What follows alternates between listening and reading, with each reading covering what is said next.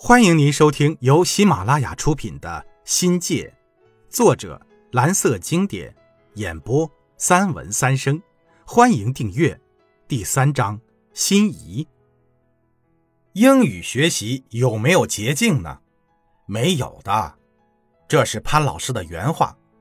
潘老师说，学习英语要明确一点，那就是没有速成法，只有加减法，并告诫我们。学英语专业的人要打消速成心理，打消取巧心理，要认真的学。虽然别人的方法经验可以给我们以启发，可以使我们少走弯路，但不可盲从。每个人的学习经验都有其独特之处，但相同的是努力勤奋。潘老师把英语学习比作是造房子，重要的是根基要牢固。一定要重视根基的作用，打基础要时间，要耐心，要毅力，而基础一旦打好了，以后的路就好走了。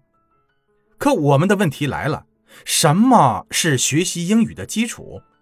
真的如猴哥说的是三要素吗？关键是如何打好英语的基础呢？这个问题太大太深奥了，古今中外，依我看。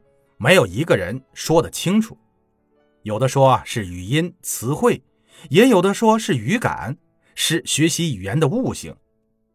至于说到学习英语的方法，更是众说纷纭，各有千秋，但并不是适合每一个人的。名家强调背诵在英语学习中的作用，恕我直言，背诵在任何学习中都起着重要的作用。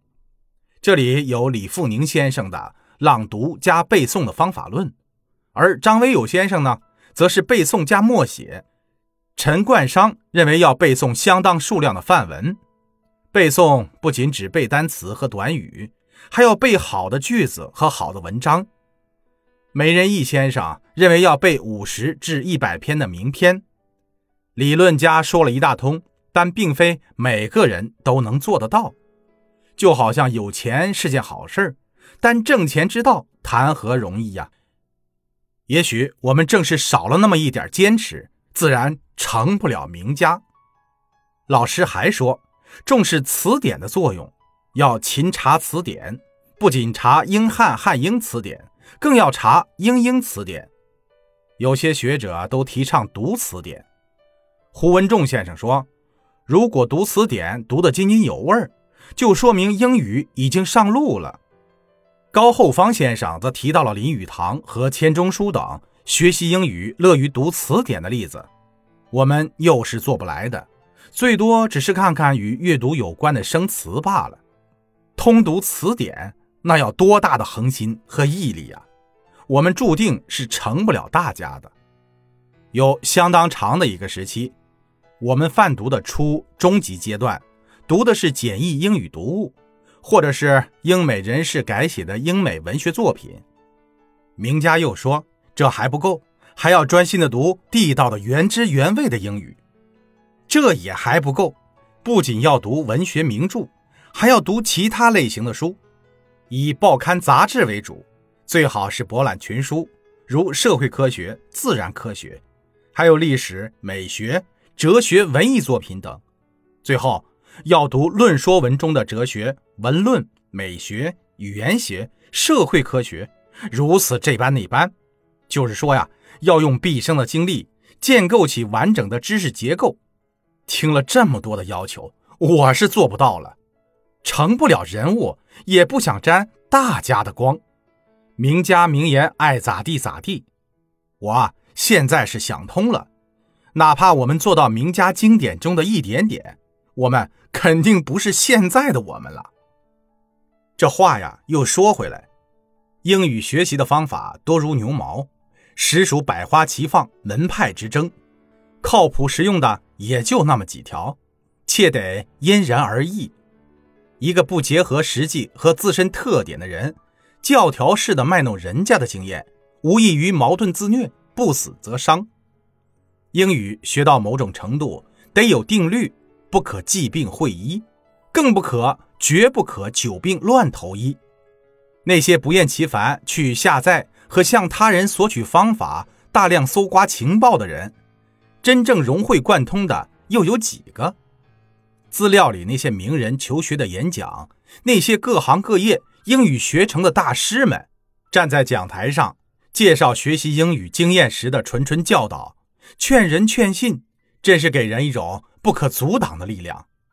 但我确信自叹不如，一转身，结果又给忘得一干二净。大小报刊里的各种牛人、高手，方法之妙，水平之高，超乎常人想象。而于我只能是高山仰止，令人心神向往而已。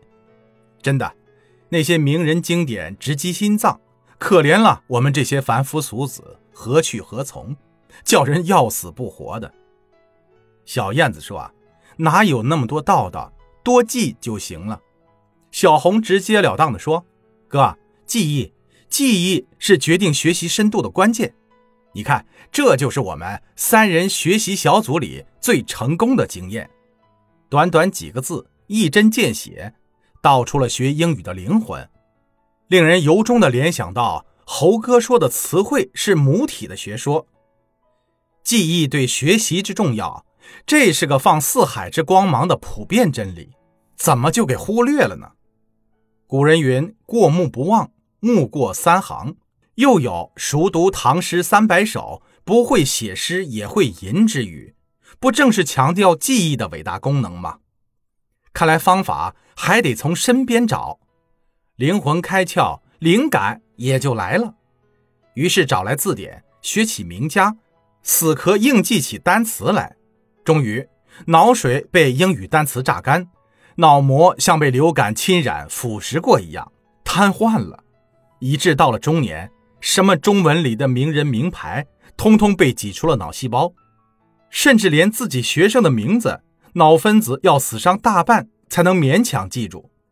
二十四个字的社会主义核心价值观，差不多吃了半年的补脑液，才死死的粘在脑海里。